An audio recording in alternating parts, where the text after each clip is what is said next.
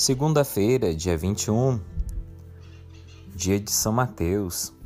Vamos ouvir o Santo Evangelho para que você se sinta cada vez mais envolvido pela fé. E a nossa fé é operante.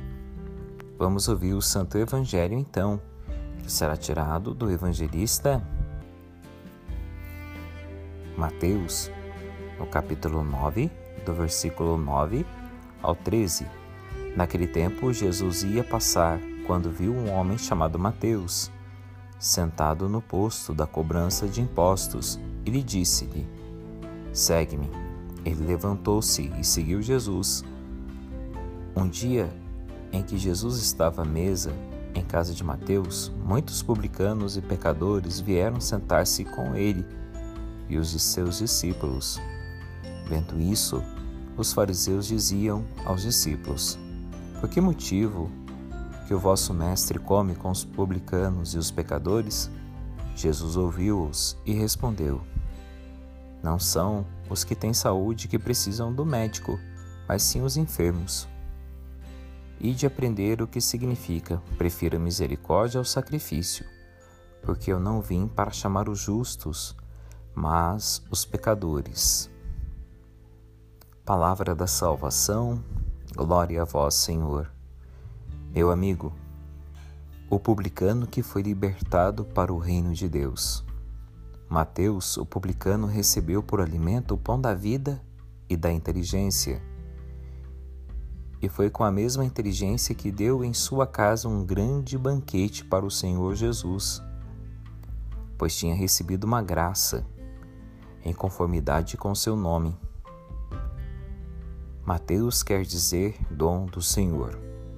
Um presságio desse banquete de graças havia sido preparado por Deus, tendo sido chamado enquanto estava no seu posto de cobrança, ele seguiu a Cristo e ofereceu-lhe em sua casa um grande banquete.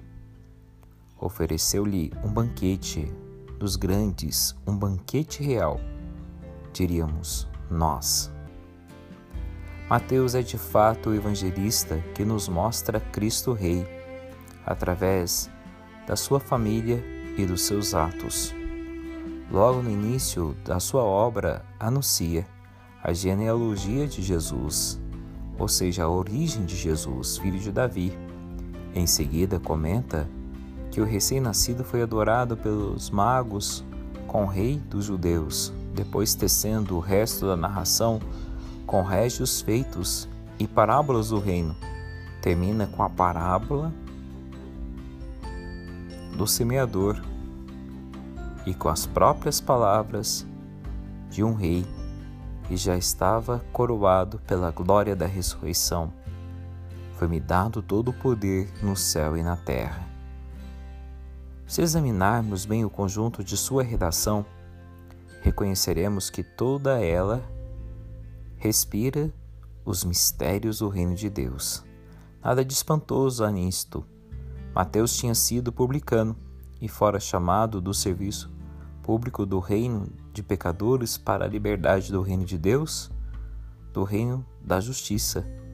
E como homem verdadeiramente grato para com o grande rei que o tinha libertado serviu com fidelidade as leis do seu reino, o reino de Deus, não o reino dos homens. E você? Já foi tocado pelo Senhor? Será que você não está servindo o seu próprio rei, que é você mesmo, que julga o que é certo ou errado? Ou você está servindo o reino de Deus? e o Espírito Santo? São questões que precisamos responder todos os dias. E Jesus sempre nos convidará. Buscai o reino de Deus e tudo vos será acrescentado. Se queremos a bênção, precisamos viver a partir do reino de Deus, não do reino que nós criamos.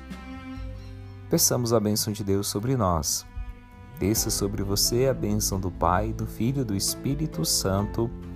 Amém. Meu abraço amigo a você que você se sinta revestido pela graça de Deus. As minhas orações e muito obrigado por você fazer parte dessa família da paróquia de São Francisco de Paula. Amanhã iremos abrir o ano jubilar da nossa paróquia, 150 anos, evangelizando o nosso município. Acompanhe pelo Facebook às 19 horas. Um abraço e até amanhã, se Deus quiser.